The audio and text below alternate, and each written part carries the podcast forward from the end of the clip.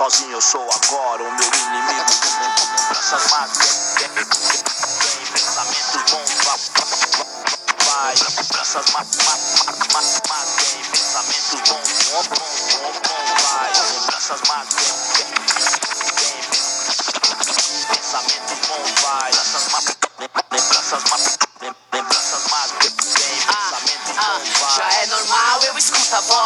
Anjo da guarda, eu vou tirar suas doses. Esse remédio não resolve mais. Nos momentos que era pra eu ter paz, eu tenho que apaziguar as treta que tu se envolve. A solidão me traz o luto, insulto e surtos, a lembrança dos amigos que se foram. Mas tudo em vultos, confesso que às vezes peço um pouco de concentração. Ô, louco, hein?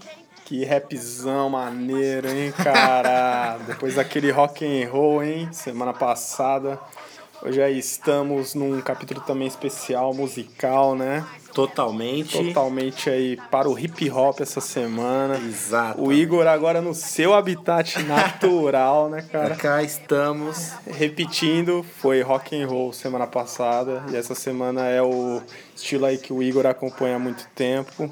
Pois é. Que é o hip hop, cara. É, o rap e o hip hop, né? Uma coisa está totalmente ligada à outra, não tem como você falar de um sem falar do outro. Como o foco é música, iremos falar bastante de rap, mas está totalmente interligado com a cultura hip hop. Certo? certo? Então hoje a gente vai ter bastante história e bastantes exemplos musicais aí diferenciados, trazendo as origens do rap e da cultura hip hop até mais ou menos os dias de hoje, as diferenças que aconteceram e como tudo foi baseado aí, Lelê. Caramba, estou curioso, hein, cara. Vamos estou que curioso. vamos. Lembrando a vocês aí que estamos no Cashbox.fm, aplicativo Cashbox, Apple Podcasts, iTunes, Spotify. Também no Instagram você pode achar a gente lá em arroba podcast underline universo paralelo. Certo? Certo, cara. A gente já volta. Me insulta essa pica, essa carapuça Sem fio no tonto Pois suas são inofensivas Até certo ponto Se liga no traço, veja meus passos Veja o retrato que se faz aqui comigo Apertado porque ainda é tão pouco espaço Ah, homem ou mulher Quem quiser pode usar estatisticada. Mente vilão do patrão Da chofé da vilã. Quem é o próximo otário que morde a maçã? Tu sabe quem pro comprou Algum monstro. Pro rap chegar nisso aí que a gente tá ouvindo, foi uma longa jornada, uma longa caminhada e a gente vai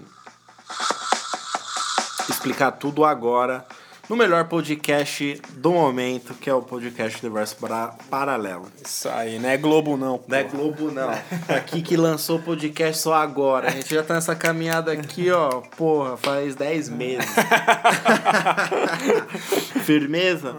Então, cara, o que acontece? Vamos falar aí dessa cultura sensacional que eu pessoalmente curto muito e que, que de um bom tempo pra cá vem me representando e foi onde eu me achei assim no, no estilo assim que eu mais que eu mais sigo mais é, procuro informação mais tento me atualizar.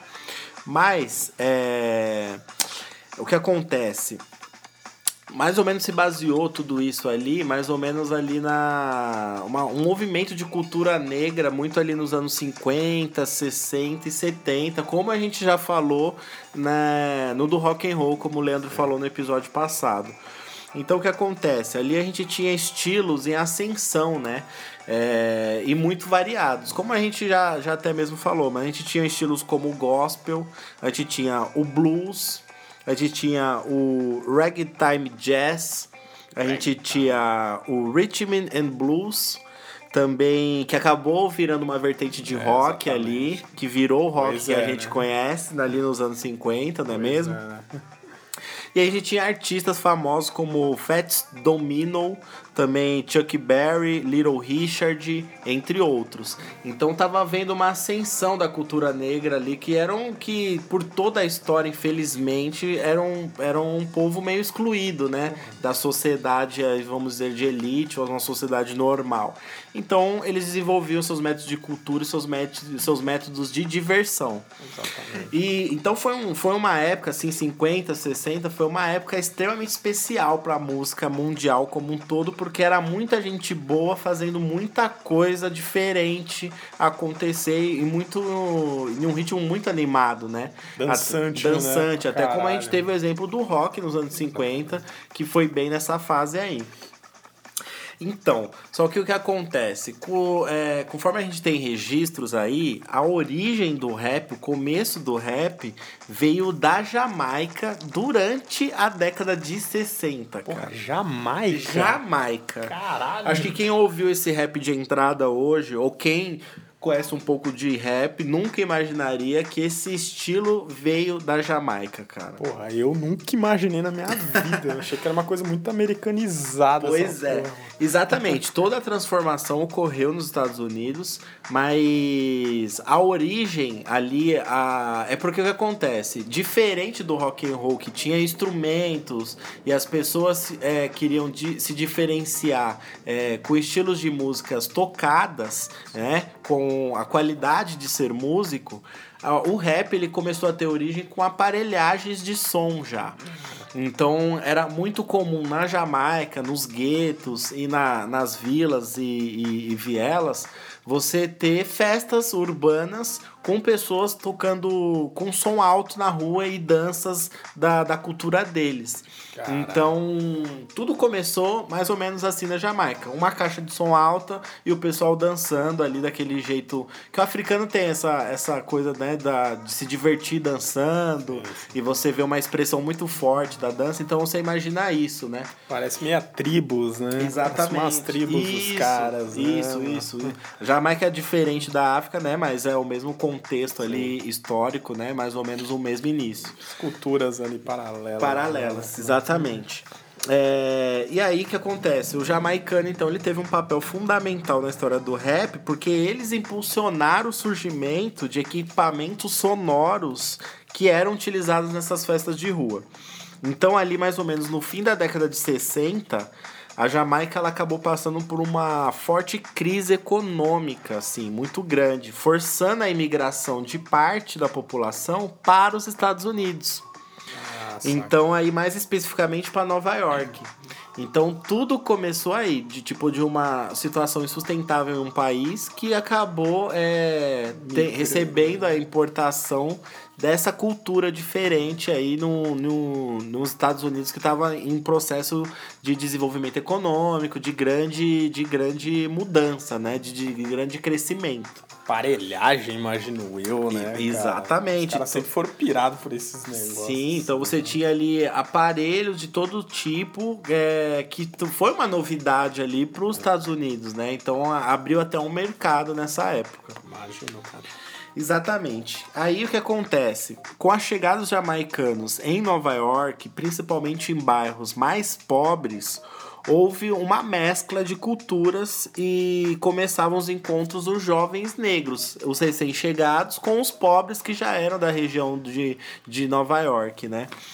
Então eles costumavam se encontrar em grandes galpões abandonados, assim, esquinas e guetos nova- nova-iorquinos. Então essa mescla aconteceu nisso daí. Chegadas de imigrantes e os pobres que já eram daquelas regiões. Os caras tinham que.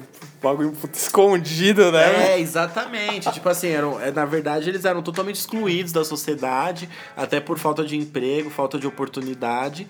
E, e aí eles tinham um jeito deles se divertirem que os brancos não nunca iriam aceitar ou participar. Então você não tinha grande. Você tinha casas de jazz, você tinha casas de, de blues, até o gospel negro, né? Que é aqueles corais com as mulheres cantando, Legal você vê que é muito bom. Mas você tinha essa- essas, essas coisas, mas era totalmente diferente daquilo que foi trazido da Jamaica e daquilo que os, os próprios nova-iorquinos tinham condição de participar, né? né? Por mais que fosse um movimento negro jazz ou coisa desse tipo, você precisava ter algum investimento para estar participando e não era o caso. Então, tudo começou uma coisa bem é, escondida, mas no sentido ali, tipo, uma coisa fechada, uma coisa Porra, de tipo, até proteção, né? Eles criaram uma própria cultura deles, uma festa pô, vai só ter gente da minha quebrada e tá tudo em Nossa. casa, tá É ligado? muito, pô, você vai falar, creio eu, mas é muito que a cultura mesmo do rap é isso, né, mano? É um negocinho que começa ali pequenininho, quando você Sim. vê, vai mó galera no mesmo Exatamente. lugar e foda-se o, o lugar, a música que é o mais importante. Isso, né, então mano? você percebe com isso que é uma coisa muito de essência, né? Uma coisa que precisava, que precisava a- acontecer, tipo assim, para eles conseguirem se divertir, precisava acontecer dessa forma, Sim, né? sim. Então eles precisavam estar unidos ali naquele mundo deles. É, essas festas eram, eram extremamente animadas, né? Com, porque aí misturou o que já tinha de, de movimento da música negra nos Estados Unidos com a alegria dos jamaicanos. Então as festas eram extremamente animadas, com músicas agitadas e tocadas por um controlador de som que virou o DJ. Controlador. Controlador de som. O cara simplesmente colocava as melhores músicas ali pra galera dançar. Ele não falava em microfone, nada. Ele só cuidava de dar play no, no som, tá ligado? Então aí a gente tem o disco jockey, que é o nosso queridíssimo DJ hoje em dia. Então aí tudo começou dessa forma. Era alguém que tinha que apertar o botão pra galera dançar. Troca. Era o DJ. Trocar o disco do outro. Exatamente, era isso, era basicamente isso. E aí o que acontece? Essas festas, com o passar do tempo, começaram a ficar mais organizadas e começaram a ser lideradas por um mestre de cerimônias que tinha o papel de levantar a galera. Então o que acontece? Você tinha o DJ, então alguém precisava chegar lá, ó galera, vai começar, vamos ficar esperto aí. Aí DJ, solta a música. E aí começou os famosos MCs, os mestres de cerimônias. Então tudo começou assim, em uma organização de bairro, que alguém precisava pôr ordem na bagaça e acabou sendo o MC e o DJ, que era o centro da atenção no momento. Faltava o Digam E. É, então. Então, exatamente. É, esse MC, ele era conhecido como Toaster. Toaster. É, e tinha a característica de incentivar os participantes da festa com rimas que descreviam a realidade da época com tons políticos ou controversos, como drogas e sexo. Então ali que acontece? Ele, beleza, não vai ficar um cara ali na frente chamando atenção. Ele precisava ter alguma coisa diferente pra galera entrar no ritmo dele e na energia que o DJ tava querendo pôr na festa. Então esses caras começaram a utilizar de rimas, rimas curtas, para chamar a atenção do evento e, e com isso é, aumentar o nível da festa, animar a alegria, aumentar a alegria, da a energia da galera. Caras, né? tal. Exatamente. Além de todo mundo tá com a mesma ideia, né? O Isso. cara tem algum problema lá que todo mundo da comunidade. Pô, os caras já ficavam escondidos, né, mano? Então, tipo, ó, se já tá todo mundo da minha galera aqui, a gente tá passando por um, por, um problema, vamos, vamos expressar essa situação, vamos ver aqui se a galera acorda, se movimenta pra tentar mudar. Então, eles acabavam contando a realidade que tava existindo naquela região. Então, era uma reunião bem pessoal de, um, de grupos que foram aumentando muito mais, só que era uma coisa bem da quebrada mesmo. Então, começou tudo isso assim. Caralho, que foda, mano. Porra, Jamaica, tô Jamaica é foda, né? mano. Muito foda. Aí o que acontece? Um dos principais responsáveis pela introdução desse estilo e a mescla com a realidade dos pobres de Nova York foi um cara chamado Clive Campbell. Que ele era um DJ jamaicano, que ele veio nessa, nessa imigração, que também era conhecido como DJ Cool Herc. Cool Herc. Exatamente. Cool Herc. Então, que esse cara que foi responsável por animar as festas, de marcar as reuniões e, de trazer a cultura da Jamaica e colocar isso com o que estava acontecendo nos Estados Unidos na época. Ele foi o propulsor, então. Exatamente. Primeiro, vamos dizer, o... a, a origem sai desse A origem cara, das festas, a agitação do, Do- momento, a organização da parada foi esse cara. Foi esse cara. Foi esse maluco. Caramba. E ele também ficou conhecido pelas block parties. Você já deve ter ouvido falar nisso, ouvinte já deve ter ouvido falar isso, block parties, é, ainda mais a época dançante aí, eram block parties, que na verdade eram festas de bairro ou festas de bloco, né? Porque existiam muito aqueles predinhos pequenininhos, então cada quadra tinha uma festa do bloco, uma festa da do bairro, então por isso era chamada de block parties. Caralho. Muito carnavalesco, Sim, né? até. Só que as block parties elas ficaram bem marcadas. Tinha- Tinha baladas aqui no Brasil com o tempo que se chamavam block parties. Porque era um estilo que tava pegando muito nessa época. E aí o que acontece? Essas festas, pelo, pelo DJ Cool Herc, elas aconteciam no bairro do Bronx, em Nova York. E, e ali foram introduzidos o formato e alguns elementos daquilo que viria a ser conhecido depois como cultura hip hop. Então ali começou a movimentação mesmo. Começou a ter um cara responsável por unir as paradas ali e juntar as culturas e falar: ó, agora tem uma nova cultura. Aconteceu com esse cara. Então ele virou a imagem do que seria, né? Os caras Exatamente. vendo ele e pondo pra frente. né? Exatamente. Como ele era um DJ, ele mexia muito com a música, então ele sabia como animar as festas e como agradar os públicos que estava acontecendo ali. Então ele que teve essa conscientização de falar, ó, gente, somos, é a gente pela gente mesmo, então vamos se unir aqui e fazer uma festa da hora. Então esse cara é o que agitava nessa época. Isso aí na década, no fim da década de 60. Caramba, no fim da década de 60, cara. Exatamente. E uma das características principais desse DJ, o, o Cool Herc, era fazer reproduções de disco de funk. Mas não é o funk que a gente conhece hoje, tá negada. Era o funk de James Brown.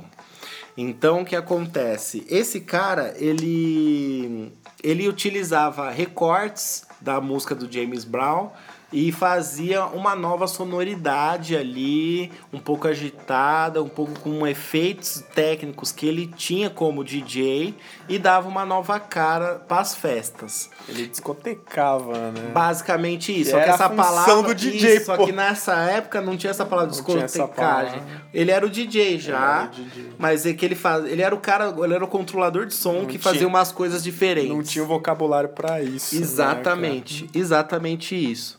Então, é, agora a gente vai ouvir uma musiquinha do James Brown para vocês entenderem o movimento artístico que tinha naquela época, no final da década de 60. cara? Caramba.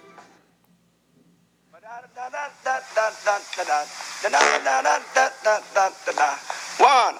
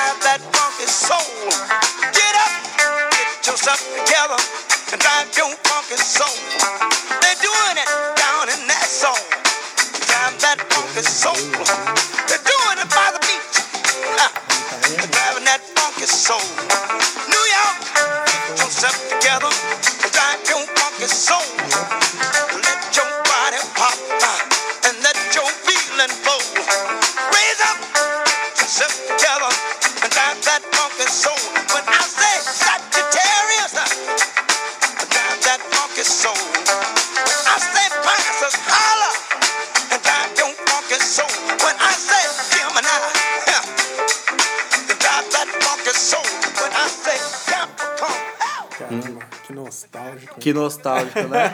Leandro pegou uma sacada aí, referência de filme e tal. É, musiquinha do Homem-Aranha, né? Aranha 3. Homem-Aranha 3, quando ele tá emo ali fazendo uns passinhos extrovertidos na avenida, ele dança essa música. Mas é, esse era o estilo swingado que tinha na época. Então, é, isso, James Brown foi uma das grandes referências pro começo do rap e foi uma grande referência na cultura hip hop. Caralho. Eu vou explicar mais pra frente o que é a cultura hip hop como um todo, tá? Mas vocês tenham o rap como a grande, o grande começo da cultura hip hop. Então era isso, então era, era esse tipo de música que tinha na época e era esse tipo de música que o DJ é, usava ali pra agitar a galera e fazer umas coisas diferentes no meio da festa. Caralho, quem não dançava com isso, porra? Sinistro, né? Porra, velho. Muito foda a batida, velho. E a, não, as batidas, as batidas já eram fodas. Os, os negros naquela época eles já tinham uma qualidade musical muito grande, só que não era acessível para todos. E aí DJs como o, o Cool Herc utilizavam do, do sucesso do James Brown pra fazer uma nova coisa que, vai, que eu vou explicar aqui agora. Ok, vamos lá. É, a gente tem aí uma coisa muito, muito da hora, uma curiosidade muito foda, que é assim, ó. Quando você junta é, DJs com ritmos acelerados, como essa, e MCs com suas rimas encaixadas, é, era inevitável a criação de danças que acompanhassem esses estilos. Então criou-se o breakdance. Breakdance. Exatamente. Esse nome ele é derivado do ato do DJ isolar a parte instrumental de um disco fazendo um break. E depois utilizar esse recurso constantemente até criar um novo som. E aí isso criou o brickbait. O brickbait, que, que também é utilizado como sampling. Então, por exemplo, criaram. é, tipo assim, você tem um James Brown que tocou aqui agora. Então você fazia pequenos recortes da batida, tirava a voz dele, fazia um recorte só com a batida. E aí você tinha a batida. Tan, tan, tan, tan, tan, tss. E aí com a- os- as ferramentas que você tinha na picape de um DJ já, você conseguia cortar trechos e acelerar esses trechos e fazer uma nova música. Nossa. cara. Entendeu? A origem do negócio. Exatamente, então você mano. pega o tan tan tan tan tan aí você só corta o tan tan tan aí você tira um tan tan, você coloca tan tan tan tan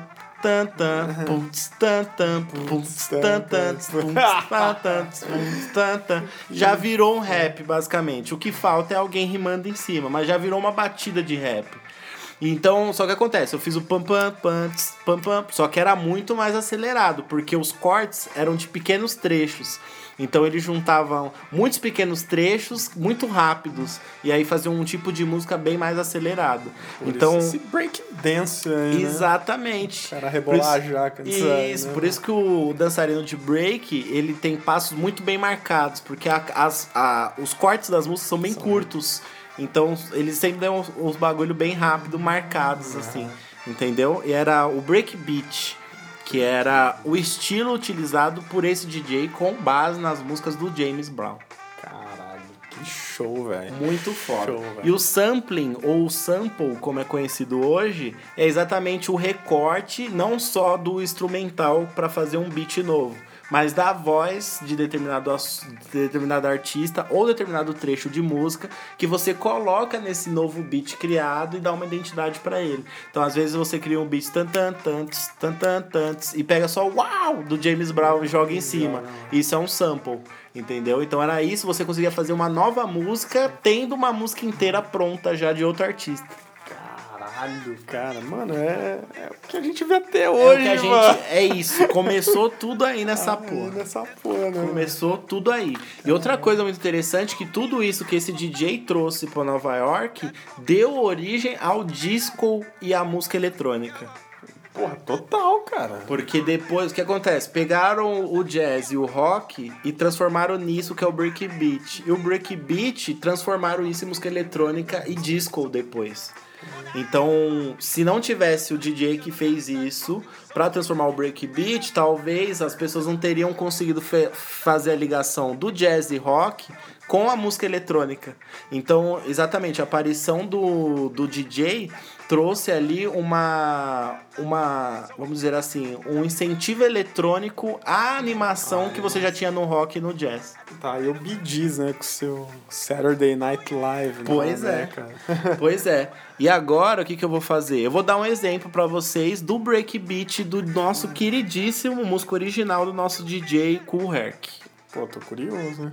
Ó como ficou. This is DJ Cool Herc, Herc, Herc, Herc, the father of hip hop. To my man over in Japan. You talk to my man, Crazy A. This how we do.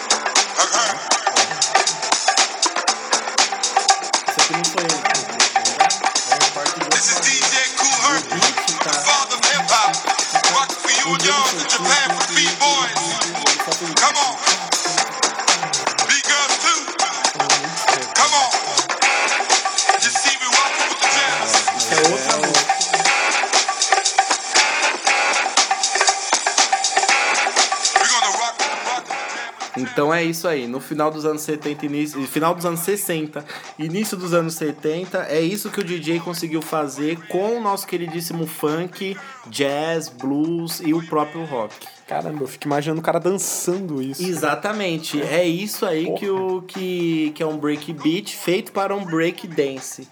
Feito para os b-boys e os b-girls, né? Que são os breaking boys os, as breaking girls. Caramba, eu fico imaginando pra dançar isso. Exatamente. E o cara pra fazer essa porra E o cara na pra época, fazer isso na porra. época. Então você imagina a genialidade do cara, né? Ele ter a sensibilidade de construir uma coisa que faz total sentido pra uma cultura, baseado em uma música do James Brown, tá ligado? Então a única coisa que tem de voz aqui que não é um MC é o próprio DJ falando pra galera entender o que tá acontecendo. Vamos aí, galera, vamos dançando assim. E aqui Animando é o negócio, aqui é o, é o DJ Cool que aqui, blá blá blá blá blá blá. E era isso que era que rolava as festas enquanto o pessoal arrebentava na dança. Porra, muito animal, velho. Gostei para caralho. Sinistro, cara. né? Sinistro, mano. Então vamos a mais, vamos a um pouco mais de história. Porque o nosso queridíssimo DJ Kool Herc é, é considerado o pai da cultura hip hop. Ele é o considerado até hoje o pai da cultura hip hop.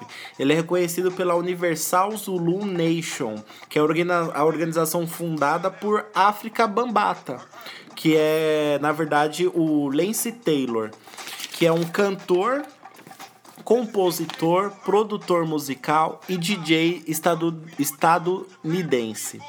Que além de ter inovado os paradigmas do elétro, ele também é considerado padrinho do hip hop, porque ele foi o maior responsável pela difusão do termo hip hop e por dar bases artísticas e técnicas para o hip hop, formando assim uma nova cultura que se expandia nos bairros negros e latinos da cidade de Nova York. Então foi esse cara aí, cara. Esse cara começou e o África Bambata veio depois e profissionalizou A isso. Caramba, cara. Começou Entendeu? a trocar do trabalho. Começou, tipo assim, eu já tenho uma matéria-prima aqui, já que é pra fazer tal coisa. Então agora a gente começa a trabalhar isso que vocês acabaram de ouvir aqui. Então o negócio ficou mais sério, né? Exatamente. Ficou mais sério. Você começa a pegar isso daqui e dar uma outra cara pro negócio. Aí você já começa a trabalhar bem. Não, já criaram um estilo, agora eu vou dar a minha identidade, ou vou divulgar de uma forma melhor. E aí começou a chamar gente pra caralho, imagina. Exatamente. África Bambata foi um dos maiores sucessos da época, porque ele conseguiu to- é, transformar, deixar com uma cara mais bonita e acessível essa nova cultura que estava acontecendo. Puta que foda, mano. E aí, o que acontece? Vamos ouvir um pouco de África Bambata, que com certeza vocês já devem ter ouvido, para vocês entenderem a migração dessa música que eu acabei de pôr pra do África Bambata que eu vou pôr agora. O que, que o cara fez? O que o cara fez. Então se liga. Party people, can yo get funky? Some Sonic Force, can yo get funky? The Zulu Nation, yo get funky? Yeah, just hit me. Just taste the funk and hit me. Just get on down and hit me. That getting so funky now, hit me. Yeah, just hit me. It's time to chase your dreams about the seats. Make your body sway. Get down. Let your soul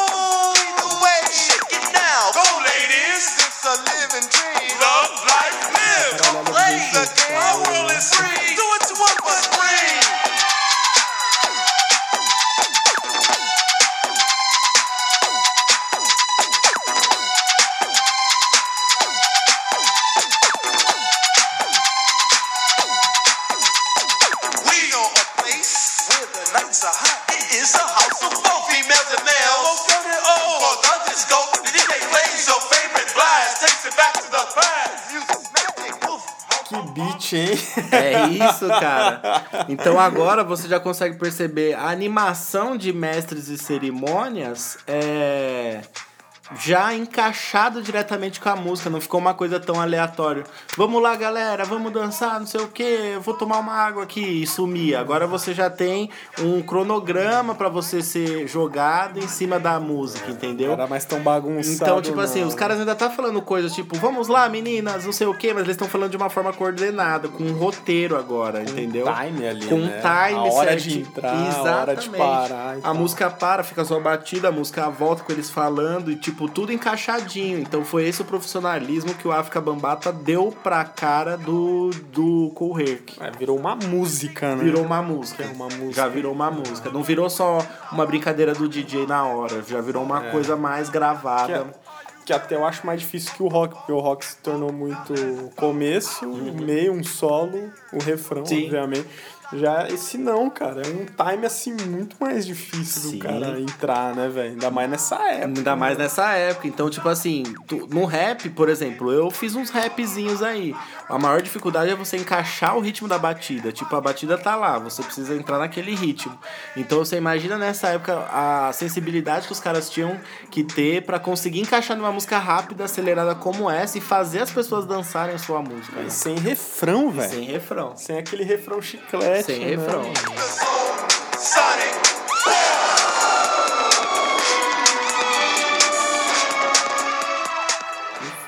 Era mais ou menos por aí que pegava os bailes. e aí o que acontece? Os bairros e os locais das festas também recebiam uma caracterização específica pro que estava acontecendo, né? Pinturas com escrituras, é, aliás, pinturas com escritas e desenhos bem coloridos à base de spray, que são conhecidos até hoje, o nosso queridíssimo grafite. Então o que acontece? A partir do momento que existe um MC rimando em cima de um beat da cultura hip hop, está criado um rap. O rap, pra quem não sabe, é o written in poetry. Pode ser falado É assim? riffing, né? Assim. Exatamente, que é o nosso queridíssimo e adorado ritmo e poesia. Então, rap significa ritmo e poesia. Ritmo and poesia. Lá tinha no rock também. Essa, Sim. Essa paradinha também. É, então, e com isso foi formado os quatro elementos essenciais para se ter a cultura hip hop: o DJ, o rap, não necessariamente o MC, mas o rap precisa ter, então alguém precisa fazer o rap, o breakdance e o grafite. Então, assim você, com todo o desenvolvimento que a gente teve até agora, você forma a cultura hip hop e estabelece um marco ali para aquela região. É, né? Mas aquela coisa bagunçada que o cara chegava lá, dava, dava play já. Exatamente. era, Agora, né? o cara branco do outro lado do bairro, ele do outro lado da cidade, ele já não poderia vir aqui e querer ser do movimento hip hop, entendeu? Era uma coisa muito bem organizada, muito bem fechada, que estava se tornando uma profissão e, e estava na, crescendo e tomando espaço nas grandes mídias já, por ser uma coisa ali tão bem fechadinha, entendeu? Caralho, que foda. Uma coisa que tá chamando muita atenção. Falando nisso, cara, até em referência ao rock também, falam que o nome rock and roll saiu de um DJ, mano. Sim, Que ele, tinha, que ele tinha um lugar e ele falou, pô, isso daí é rock, cara. E foi pegando, assim. Então você vê que tá tudo interligado. Tá tudo interligado, porra, tá tudo interligado porque veio do mesmo lugar. Só que a, o jeito que as pessoas foram fazendo que foi diferente, mas a essência era os negros se divertirem. coisa. Então veio do mesmo lugar. Que show. Ó, o tempo foi passando, a cultura hip hop foi se firmando e atingindo vários públicos até chegarmos em 1980. É, na década de, de 80, foi um declínio nas condições e nas expectativas dos negros. Por quê? Porque durante os governos conservadores de Ronald Reagan e George Bush pai, é, foi transferida a atenção e os favorecimentos para os ricos e brancos. Ou seja, mais ou menos o que acontece no Brasil hoje com o Bolsonaro, só que acontece o seguinte, o Brasil sempre é atrasado, o Brasil está passando por esse movimento agora, os Estados Unidos passou na década de 80. Beleza? Então eu creio que vai passar e vai voltar tudo ao normal. o PT roubando a gente, na brincadeira. Então o que acontece? É, existe o corte dos programas sociais e negligenciamento de negros e pobres. É exatamente o que a gente vê hoje em dia, só que aconteceu lá naquela época. Então o que acontece? Assim, houve uma queda no padrão de vida e no nível de, de emprego dos negros. E as condições dos guetos urbanos se deterioravam, porque eles ficaram cada vez mais esquecidos. Então o que acontece? Houve um aumento da criminalidade, do uso de drogas, gravidez na adolescência, AIDS, gangues e da violência urbana como um todo.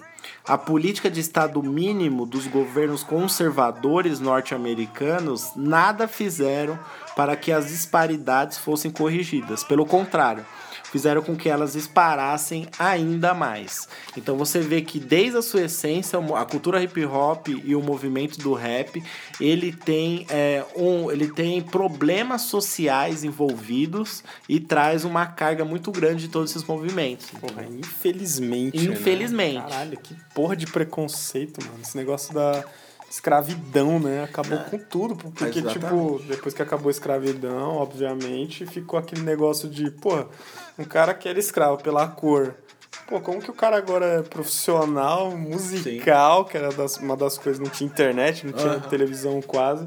O cara era totalmente descriminalizado, Fica aquele né, estereótipo, Fica aquele né? estereótipo. que ele é- não quer né? trabalhar, que ele é vagabundo e Exatamente. que ele quer as coisas que a elite tem, tá ligado? Por aí, cara.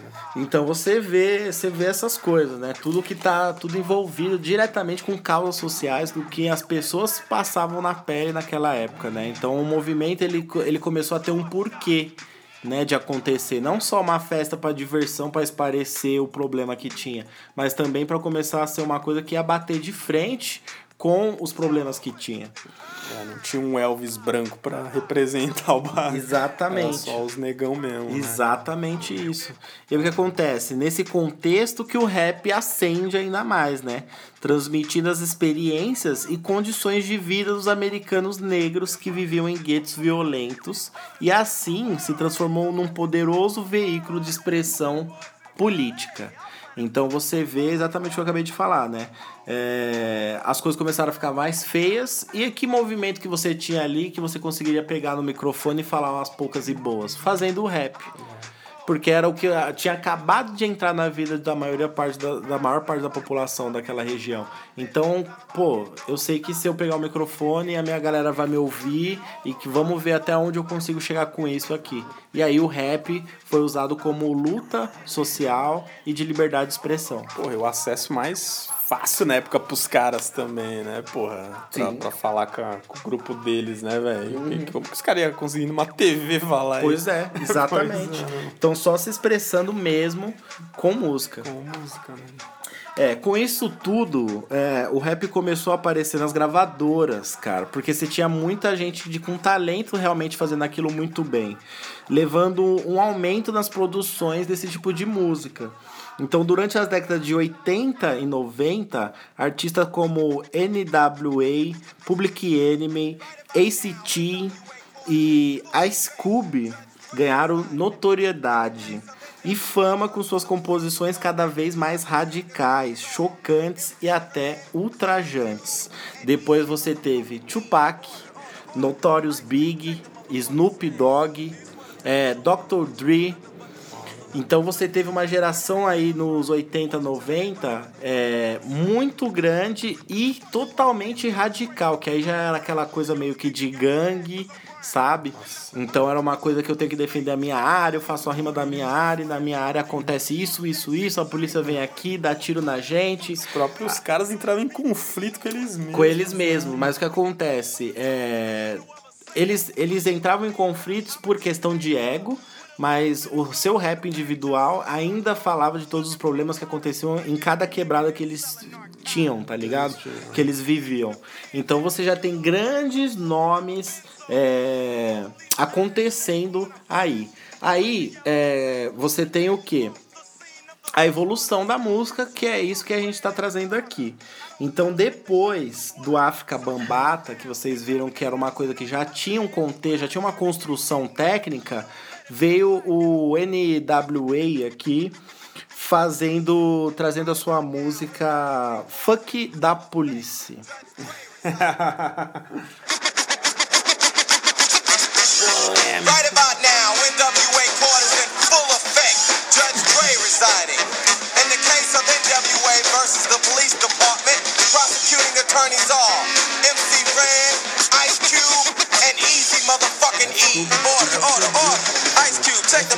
understand. Do you swear to tell the truth, the whole truth, and nothing but the truth? So help your black ass. You goddamn right. But won't you tell everybody what the fuck you gotta say? Fuck the police coming straight from the underground. A young nigga got it bad cause I'm brown. And not the other color, so police think they have the authority to kill a minority. Fuck that shit cause I ain't the one. For a punk motherfucker with a badge and a gun to be beaten on. And thrown in jail, we can go toe to toe in the middle of a cell. Me cause I'm a teenager. With a little bit of gold and a pager. Searching my car, looking for the product. Thinking every nigga is selling narcotics. You rather see me in the pen than me and Lorenzo rolling in a benzo. Be the police out of shape, and when I finish, bring the yellow tape to tape off the scene of the slaughter. Still getting swole off bread and water. I don't know if they fags or what. Search a nigga down and grabbing his nuts, and on the other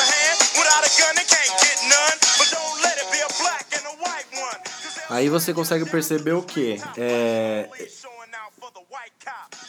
já não tá organizado que nem o África Bambata pra ser uma coisa só agitar pra galera dançar. Aqui eles já estão usando do todo o contexto pra falar os grandes problemas que ele tinha. Então você vê muita energia na voz, você vê muita muita raiva Descarrego. e um descarrego total. Então o cara começa a falar um bolão em cima da, da, do- da batida sem ter, é, sem ter uma coisa assim cantada. É uma coisa que é uma coisa falada, mas com uma energia que encaixa com o beat. Então você já vê a evolução do África Bambata, uma coisa que virou mais tipo, tô passando perrengue aqui, vai se fuder e babá. Então é esse sentido que ficou o bagulho. Fica o beat lá, quebrando. Quebrando, parar, e aí você descasca todo o veneno que você tá né, passando na sua quebrada, entendeu? Então se caracterizou aí, 80, 90, começou a pegar a cara da luta social mesmo. Principalmente com esse grupo aí, que foi um dos, dos grandes é, pioneiros ali na época. Porra, me lembrei do clipe do Ark Enemy que eles estão na rua, velho. Mas eu não lembro o nome da música. Mas foi também um dos primeiros grupos que estouraram também, né? Uhum. Esse daí você falou que o NWA era Dr. Dre. Dr. Dre, Ice Cube e mais uns três carinhas lá que eu não vou lembrar o nome agora. Caralho, então olha só, Dr. Dre história. não era ninguém. Ice Cube foi o primeiro grupo dele que ele uniu, uniu a galera ali. Depois eles fizeram carreira solo. E aí você sabe que Ice Cube deu origem a outros MCs. Dr. Dre produziu o Eminem até hoje. Lançou o Snoop Dogg. Lançou o Snoop Dogg, então você vê a origem do rap mundial, o hip hop mundial, começando num grupo que não tinha expressão nenhuma na época e ninguém nunca imaginava onde esses caras poderiam chegar. Então aí você vê um Dr. Dre também vem um, vem um 50 Cent depois, do Eminem vem outro cara, do Snoop Dogg vem outro cara, e hoje os Estados Unidos se tornou né, o grande sucesso que é com o rap, né? Caralho, com Drake, né? Com... É. Mais ou menos. Enfim, né? Puta, velho. Caralho, deu uma travada.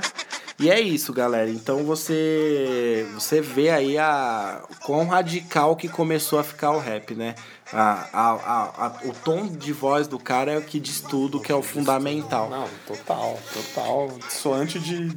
Totalmente do, do- daquele começo Do- do, é. African E do África Bambata. Bambata lá, cara. Pode escrever, já começou a ficar bem pesado. Ficou o que a gente conhece de Ficou, rap, né? é, ficou mais, ou o mais, menos, ca- né? mais caro do que é próximo hoje. Dos anos 80 pra cá não mudou muita coisa. É, o rap põe seus ouvintes diante de uma colagem de sons urbanos, onde a voz é muito importante, onde as letras transmitem experiências e mensagens. O rap é o modo de falar e não de cantar que frequentemente utiliza rimas complexas e em geral são executadas em andamento rápido. É, a combinação complexa de rima e ritmo pode criar canções entre a espontaneidade da performance no palco, que você simplesmente está ali agitando o seu braço e falando com os seus próprios gestos, é, e a história que a letra tem. Então ela faz esse vínculo. Tipo assim, eu tô aqui, me estou espontâneo, tô descarregando toda a minha energia. E vocês têm que prestar atenção na minha letra, que é o que tá me contando tudo a minha angústia e por que, que eu tô aqui falando isso. É uma entendeu? parada muito mais de você admirar a letra, Isso. né? O beat, obviamente. Isso, o beat também. A letra que tá ali, o A letra que é o que né? carrega a parada, né? Carrega a parada mesmo. Normalmente os norte-americanos eles têm letras mais longas, longas e complexas. E foi assim que chegamos ao nosso queridíssimo Brasil. Certo? Fim de 80, começo de 90. é, E aí, dos anos 90 até os 2000, nos Estados Unidos, você teve aí, como a gente já falou, Dr. Dre, você teve é, o Ice Cube, você teve Eminem, Snoop Dogg, é, um P. Diddy, Aquele Nas. Ah, não, agora isso aí é mais recente. É, Ma- sim. Mas aí depois você teve quem? Você teve um. Você teve aí um 50 Cent que veio depois. E aí a cultura hip hop, é, rap e black, vocês já sabem como entrou nos anos 2000, né? 50 Cent, você tem The Eminem Show, você tem o próprio Jay-Z, que eu ia falar isso, que foi um dos caras que revolucionou o rap nos Estados Unidos com. com. sei lá, ele tem uma energia diferente, né? Ele sabe ser empresário muito além de ser um rapper. Ele escreve muito bem e sabe levar os negócios. Então ele transformou também os anos 2000 a ser o rap o som mais ouvido nos Estados Unidos e no mundo, né? Tem a impressão que o Jay-Z não é aquele rap de gueto, né? Não parece. Ele já né? virou mais ele comercial. mais outra Ele já é mais comercial. Exatamente. Bom, chegamos ao nosso queridíssimo e adorado Brasilzão. Porque cá estamos, vamos falar de Brasil. Vocês já sabem como foi nos Estados Unidos a continuação do negócio. Total Black estava aí para isso. E no Brasil a história começou ali também no fim dos anos 80, porque demorava para chegar as informações, mas até que chegava. Pelo menos na mesma década chegava o negócio. Então no fim de 80 a gente conseguiu pegar ali movimentos é, de rap. O que acontece, acontecem pequenas polêmicazinhas no mundo do rap, mas que são bem fáceis de ser resolvidas. Que existem citações na história do rap no Brasil que classificam uma era pré-rap. Com Jair Rodrigues, com a música Deixa Isso Pra Lá, de 1964, e até Caju em Castanha, com a Embolada, de 1975. Gente, isso não é rap. Eu vou explicar o porquê que tem essa comparação. Porque tava, sendo, tava tendo uma coisa é, muito nova acontecendo no país. Ninguém tava entendendo muito bem o que estava acontecendo. Depois que o DJ entrou na parada, o Brasil tava numa pegada meio disco ali, com um MPB muito forte acontecendo e influências do rap. Então tava uma mistura, uma loucura muito grande. Então tudo que vinha de novo, é, o pessoal falava que era ou rap, hip hop, ou disco. Então às vezes não era bem assim. Tava tudo bagunçado. Tava tudo né? meio bagunçado. Então. Era novo, né, Isso, mano? porque era novo, tava vindo de fora. Então você via a gente de calça larga e andando diferente, você não entendia o porquê ainda, tá ligado? Mas talvez ele tivesse conhecimento pra entender o que tá acontecendo lá fora. É... Jair Rodrigues, ele teve um começo ali, um estilo de música que lembrava um- uma rima acelerada em uma batida. Então, como a gente vai conseguir ouvir agora? um, dois, três, quatro.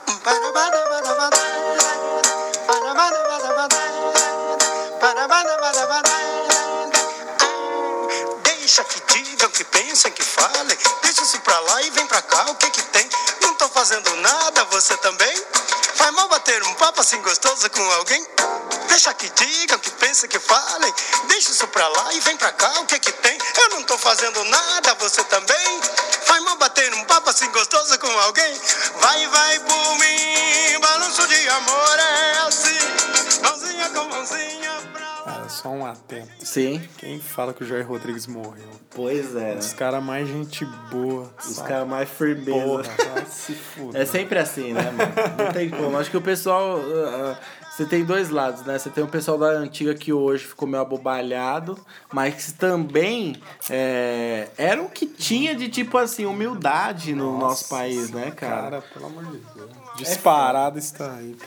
É foda. Então eu nem precisava ter colocado ele aqui na lista, mas eu coloquei só pra ficar bem claro. Isso não é rap, tá? Mas ele tinha uma forma Vem chegando a madrugada. diferente de cantar a música. Então você vê aqui claramente um sambinha ali com uma misturinha de bossa nova, só que o ritmo que ele cantou confundiu muita gente na época. E isso não é rap, tá? Caju e castanha era uma cultura nordestina que a embolada é uma coisa totalmente diferente do rap.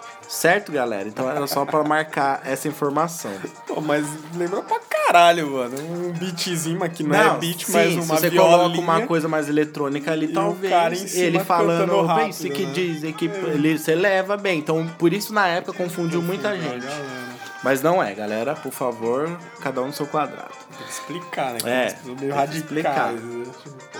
É, tipo, você tá falando de Jair Rodrigues aí, eu tô falando de Jair Rodrigues, cara, porque era a cultura que tinha no Brasil aqui, tinha brasileira até onde que eu saiba. É, Então, ocorreram misturas de estilos e influência do exterior que se aproximaram de um rap no Brasil. Mas a proposta era outra do que a gente tinha. Era uma coisa mais disco, mais eletrônica. Como, por exemplo, os Electro Boogies, que, que tinha uma música Break Mandrake, de 1984. A questão é que foi usada a dança break fora do contexto do hip hop. O que acontece? A coisa foi ficando tão eletrônica que o pessoal não estava conseguindo entender ainda o que, que era rap, o que, que era eletrônica de fato, e aí começaram a dançar break nas músicas disco. Nossa, cara. E aí por isso, porra, brasileiro é foda. Aí por... Entendeu? Então tiraram a dança ali, porque era o passo que tinha nos bailes ali bombando. E, tipo assim, pegaram o break lá da cultura hip hop lá de fora e jogaram aqui na eletrônica, porque era o que tava pegando na época. Entendeu? Mas o que acontece? Como era uma coisa muito pioneira, a eletrônica lembrava um tipo de rap, mas você consegue perceber que não é rap. Como eu vou colocar aqui agora o exemplo do Electric Boogies Break Mandrake, pra vocês verem a diferença.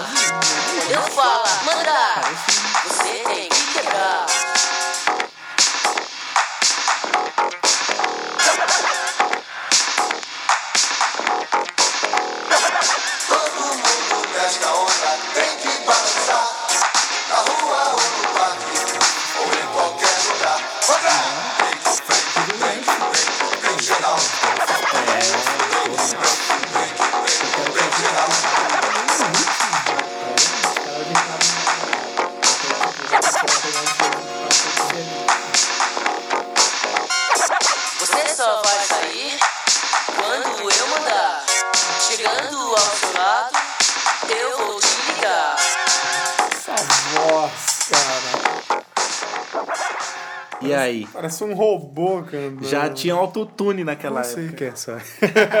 Então vocês percebem que, tipo assim, tem a batida que dá pra você dançar, tem scratch, que é o DJ riscando os pratos, mas isso não é rap.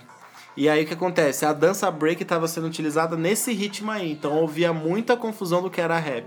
É, porque, porra, o break dançar com isso daí. Dançava break com isso. Nossa, que. Cara, como, velho?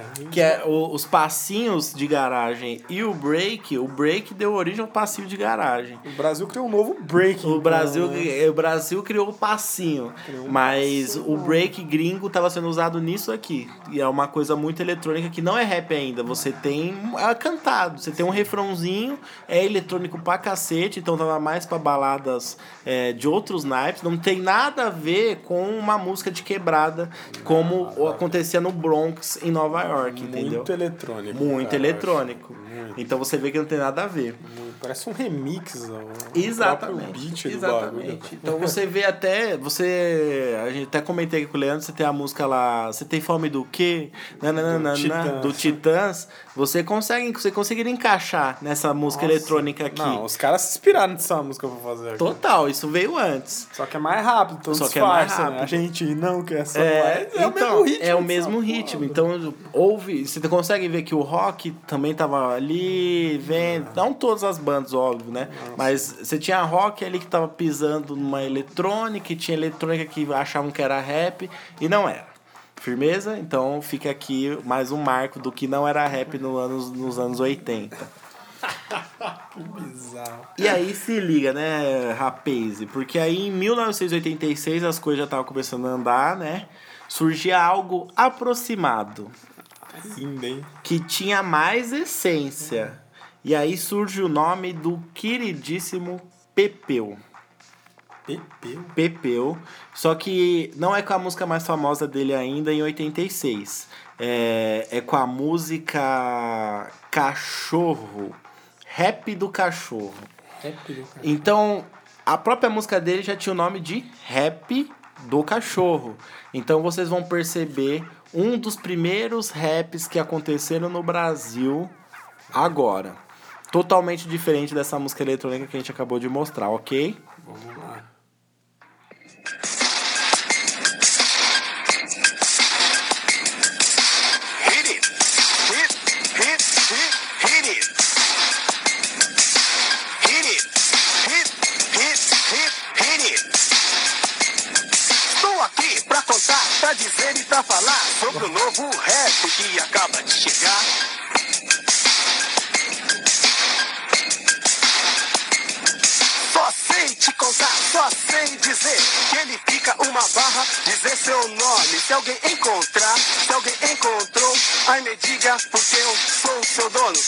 Deixar o telefone de onde estou. É só comprar uma ficha e ligar que eu vou. Dessa vez me ultrapassaram, zoaram legal, me soltando para sempre, um pobre animal. Hoje o dia está bonito, céu é azul, na latinha tem saudade, docinho angu. Com casaco amarelo me chegou Marcelo disse perca as esperanças, seu cachorro sumiu. Eu disse solta meu braço, eu vou dar penha pro Japão. Se foi um japonês eu faço dele um alemão. Extrato bancário diz que não dá pra pagar e de volta pro Japão e meu cachorro encontrar são bandoleiros. Bandoleiros, o meu cachorro está no Rio de Janeiro. Desamarrou e não amarrou. O meu cachorro fugiu e ninguém encontrou. Desamarrou e não amarrou. Agora eu já não sei nem mais onde estou. Três e meia da manhã ainda estou aqui. Desamarrou. Nananana. Vocês já ouviram esse ritmo? Em algum lugar vocês já ouviram esse ritmo. Ou copiaram o Pepeu ou vocês ouviram o próprio Pepeu sem saber. Cara, sensacional. É isso. Isso é rap. É isso. Isso velho. é rap. É o Isso- beat, igual a gente viu lá atrás, Sim. do África. Se bambata, Bambata. mais lento. mais lento e o cara. E o cara falando o que dá na telha dele. Claro que não era uma música. Ele já escreveu. Protesto, óbvio. assim, Não né? era, não. O tema é, um tema in- indiferente, mas isso já era rap. E aí o que acontece? É diferente, isso aconteceu dois anos depois do Electrobugs aqui, que era coisa eletronicizada. então, melhor, dois anos depois, o Pepeu já escreveu sua primeira letra, Rap do Cachorro, em que ele é o cachorro e descreve o acontecimento do dia dele ali no Rio de Janeiro. Cara, rap do cachorro. Pepeu, o mito. Caralho, mano. É esse. E aí o que acontece? O Pepeu ele existiu fazendo esse rap. O Pepeu foi muito inteligente, pouco conhecido no rap nacional, mas ele foi o que achou o DJ que desacelerou toda aquela música eletrônica e ele fez uma coisa que não é cantada. Ele põe ritmo, mas sem cantar. O paraná, é flow. É, em- é a jogada de palavra que ele precisava usar para ter aquela, para ter essa música. Então, cara, isso aqui foi um dos primeiros raps do Brasil registrados na nossa história. Caralho. Será que tem disco isso, mano? Tem disco, CD. ele tem disco sim. Eu não lembro o nome do disco aqui agora, mas ele fazia essa música fazia parte de uma de uma coletânea de disco de rap dos primeiros MCs que tinha. Valeu uma fortuna isso, Mano. daí. Rap do cara. Meu, quem fala que o rap do Brasil, depois das, dos grupos que o Igor ainda vai citar, que creio eu, É, esse foi o primeiro rap. Esse foi o velho. primeiro rap. Rap do cachorro, Rap do bro. cachorro. Caralho, mano. E aí, conforme a cultura foi desenvolvendo nos Estados Unidos, foi desenvolvendo aqui também as, e as referências foram é, aumentando, claro. E aí, é, em 1988, dois anos depois do rap do cachorro do Pepeu, você tinha um cara chamado é, MC Jack com a música Calafrio Melô do Terror. Então aqui você vê uma coisa mais letrada e mais periférica com a realidade violenta de uma quebrada.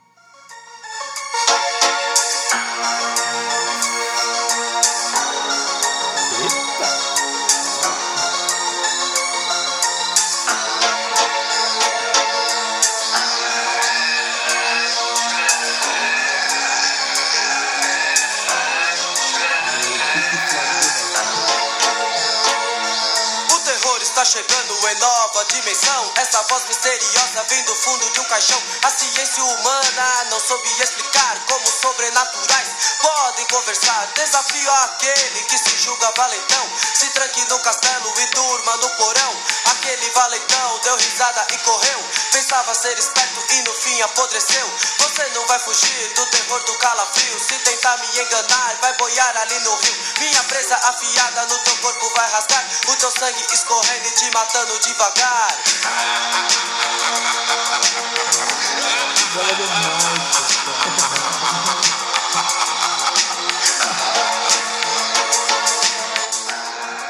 E aí, o que acharam do MC Jack, hein? Nossa senhora, já vi que, já vi que um facção central suspirou. Pô, Melô do terror não era Tá brincadeira. bagulho de terror, mano. Tá, tá, Sinistro, né? Pô, até babei. E aí você vê essa risada do Michael, ela é o quê? Ela é um sample que foi recortado da música do, do thriller Caiu e colocaram no beat sinistro do MC Jack. Então você vê isso, então você vê o encaixe das coisas e como a coisa pegou um rumo, né? Pegou uma cara. Muito bom. O cara tá falando da sinestridade ali da região dele. Aí ele não tinha, ele não tinha uma letra tão boa pra gente entender mais o que acontecia, mas você já conseguiu ver a cara. Isso é rap. Isso é rap. Em 1988. Puta, total, mano. E aí, pra acelerar um pouco as coisas aqui, caros ouvintes do meu Brasil, é, nós temos aí o Pepeu novamente em 1989, um ano depois o Pepeu não se, o CP o Pepeu não se contentou com o rap do cachorro, e aí ele veio com um dos grandes sucessos dele, que é essa grande canção aqui. Só que o Pepeu ele era tipo assim, ele era o zoeira do, da parada. Então ele não, ele não queria falar da, dos problemas seriões. Ele queria fazer o rapinho dele de boa. Então ele veio com esse grande sucesso aqui.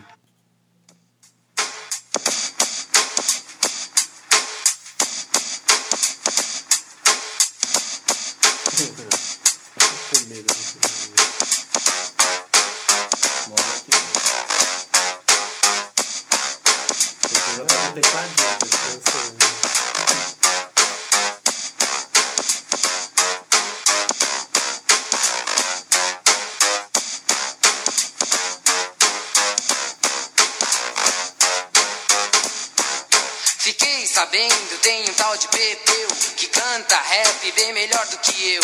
Em matéria de combate, vamos combater.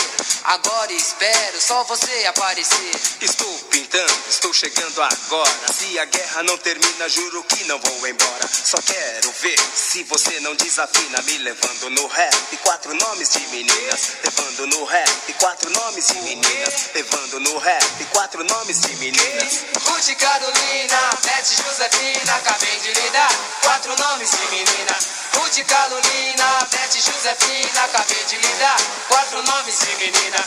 Ruth Carolina, Beth Josefina, acabei de lhe dar quatro nomes de menina. Ruth Carolina, Beth Josefina, acabei de lhe dar quatro nomes de menina. Agora continuo nesse som que vou levar. É de dar água na boca, de vontade de dançar. Um, dois, três, quatro, cinco mil. É jogada ensaiada, tudo coisa de rotina. Se você não tá ligado. E aí, galera? Eu sempre falei, cara. Zé Horta é um poço de cultura. É, uma, é um conhecido. Eu até nosso. joguei no grupo. Quando eu tava. Um tempo atrás eu descobri a história do rap no Brasil, tudo como começou e tal. E aí eu descobri o Pepeu, mano. Mandei lá no grupo. Falei, mano, gordo, eu não acredito. Essa música existe. Aí o gordo respondeu na hora. As pessoas que meu pai tava zoando. Eu falei, caralho, eu pensei que fosse outro nesse estilo. dia. Foi esse dia. Eu falei, mano, pensei que era outro estilo. Mas era rap. E era o Pepeu. Nome de menina. Quero ver você cantar. E os caras, Zé Horta. Zé Horta Mito. Puta que pariu. Lei da Não Viva. tenho nem palavras, cara. Aí você já vê um rap com a sua cara aí, com o MC Jack e o nosso querido Pepeu com seus dois grandes sucessos, Rap do Cachorro e Nome de Menina. Ah, esse aí. Nomes de meninas. Esse aí, pelo amor de Deus. cara. Aí agora sim, cara. Agora sim o bagulho ficou louco, tá? Porque em 1989 mesmo, no mesmo ano desse clássico do Pepeu, É surge o grande e real rap nacional, que revolucionou gerações. Racionais MCs, 8, 9. Pânico na Zona Sul. Eu lembro de sacar. Aqui é Racionais MCs, Ice Blue, Mano Brown, KLJ e eu, Ed Rock. E aí, Mano Brown, certo? Certo não está, né, mano? Deus inocente, quem entrará de volta? Certo, não está. É, a nossa vida continua. E aí? Quem se importa? A sociedade sempre fecha as portas mesmo, cara. Ei, esse Blue. Pânico, pânico, pânico, pânico. Então, quando o dia escurece, só quem é de lá sabe o que acontece. Ao que me parece, prevalece a ignorância e nós estamos sós. Ninguém nossa voz, cheio de razões, calibres em punho. Dificilmente o testemunho vai aparecer. E pode crer, a verdade se omite. Pois quem garante meu dia seguinte? Justiceiros são chamados por eles mesmos. Matam, humilham e dão tiros a esmo. E a polícia não demonstra sequer vontade de resolver ou apurar a verdade. Pois simplesmente é conveniente. Porque ajudariam se nos julgam delinquentes. E as ocorrências prosseguem sem problema nenhum. Continua-se o pânico na Zona Sul. Pânico na Zona Sul. Pânico na Zona Sul. Que bagulho louco, hein? Caramba, KLJ, o mestre dos O mestre. samples e... Riscando a porra toda desde sempre. Mas falam que é o Mano Brown, né? Que, que é o pega produtor. as paradas, né? Ele é o produtor, na verdade, das maiores das músicas dos Nacionais. Caralho, quem fala que o Mano Brown Porque o Mano Brown é pura cultura. cria os bagulhos, Mas mano. porque, ó, nessa música você consegue perceber esse. É tipo. Era a base de outra música, provavelmente do James Brown, de qualquer outro cara desse, tá ligado? Então era um tipo um super soulzão, um super funk, que foi remixado pelo KLJ, produzido pelo Mano Brown. E jogaram o rap em cima.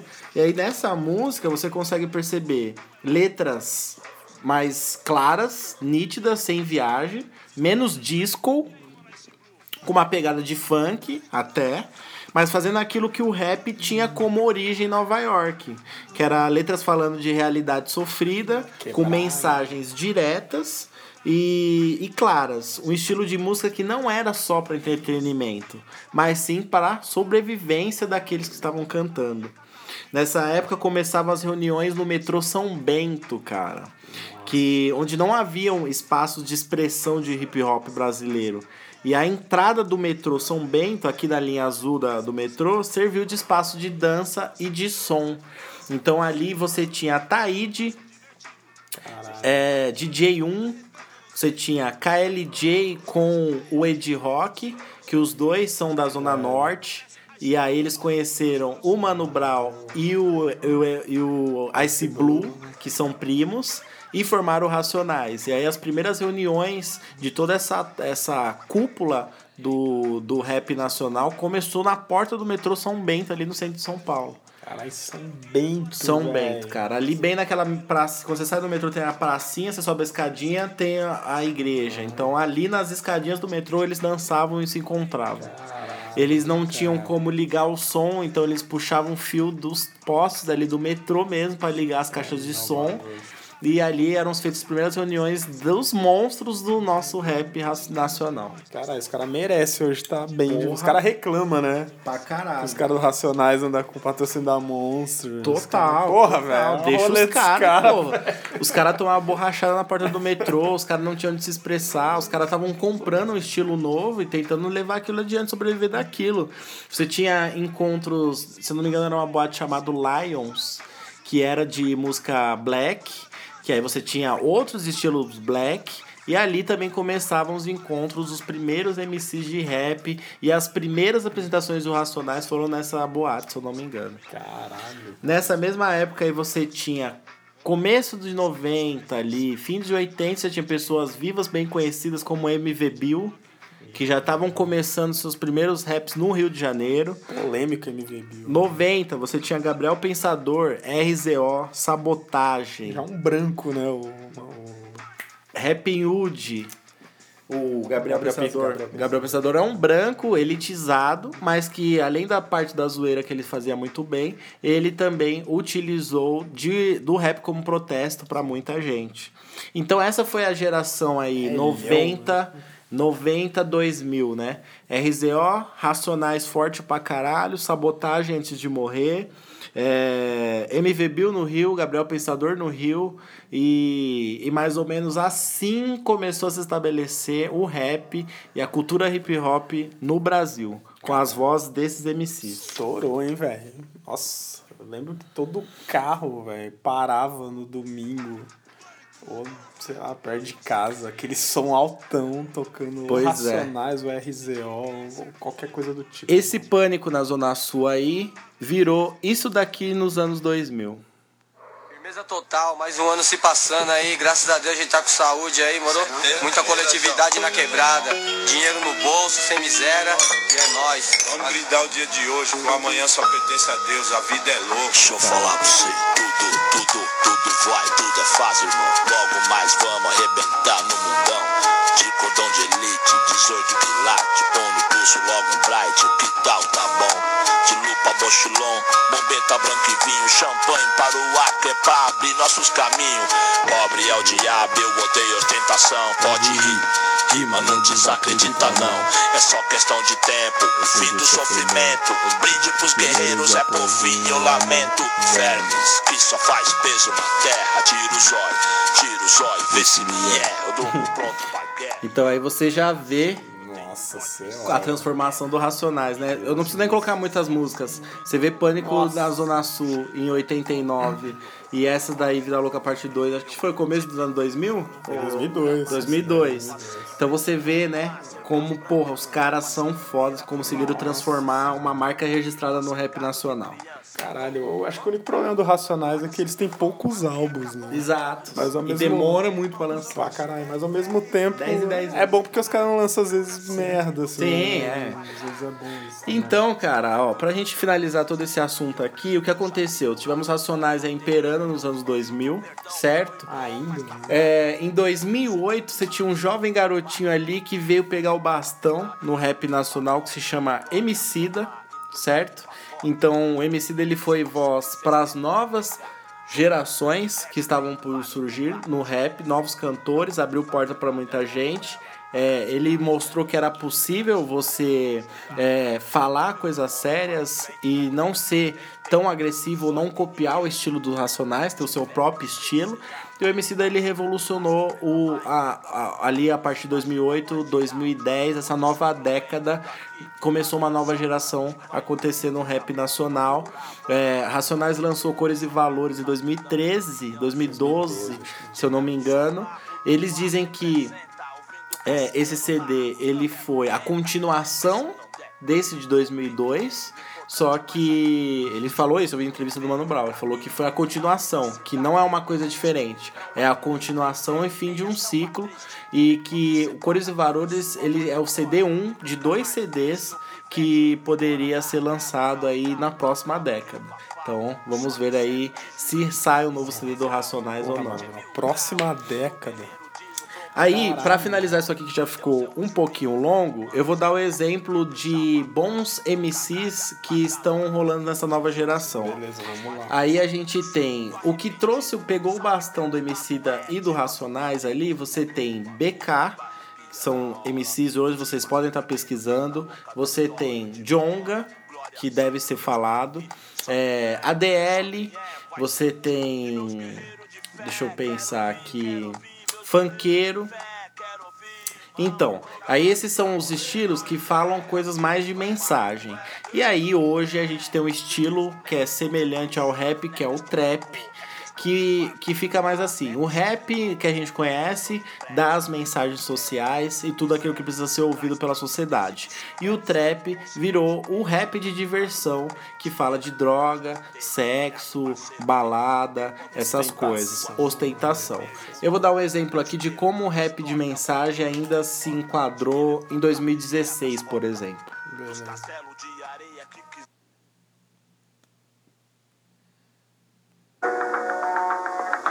Levanto na febre, hein? Fuzilando a alcateia de demônios que me seguem. Eles querem meu sangue num cálice na mão dos vermes se satisfazem.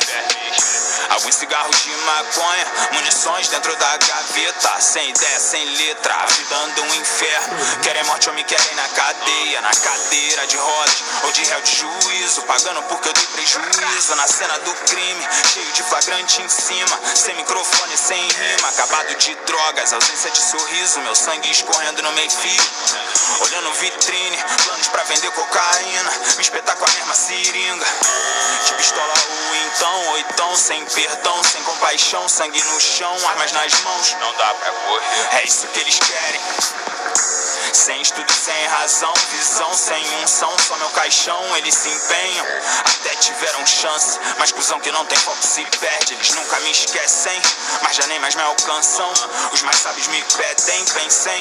Quantos de nós se foi, o pior não falei. Quantos filhos se perdem, quantos nascem pra fazer a diferença. E se isso é o melhor que conseguem, bota a cara onde os becos fervem pra ver a besta que vocês não conhecem.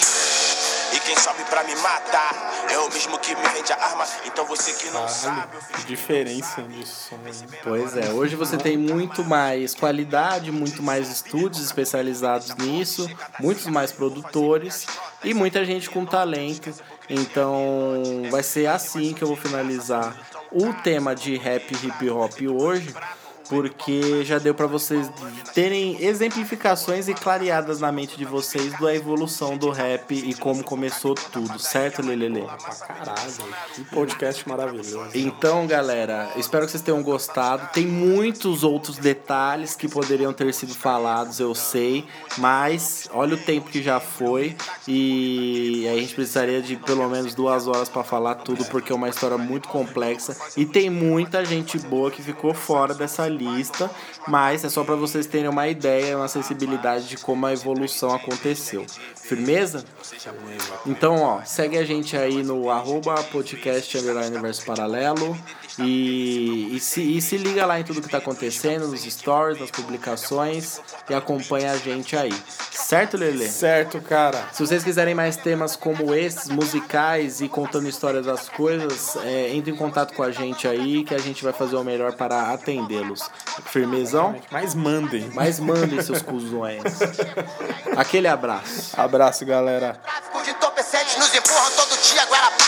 Ódio, medo, desespero, incentivam violência. Dizem que somos bandidos, mas quem mata usa farda e exala despreparo e turbulência. Cada beco da cidade guarda um pouco da guerra. Um projeto que acerta, um projeto que erra. Parece cocaína, mas é só tristeza. Ódio nos olhos de quem só conheceu pobreza. Quem é o inimigo, quem é você? Nessa guerra sem motivo e sem vencedor. Quem é o inimigo, quem é você? A bala perdida acha outro sofredor. Somos soldados pedindo esmola, crianças de pistola jogando a infância fora.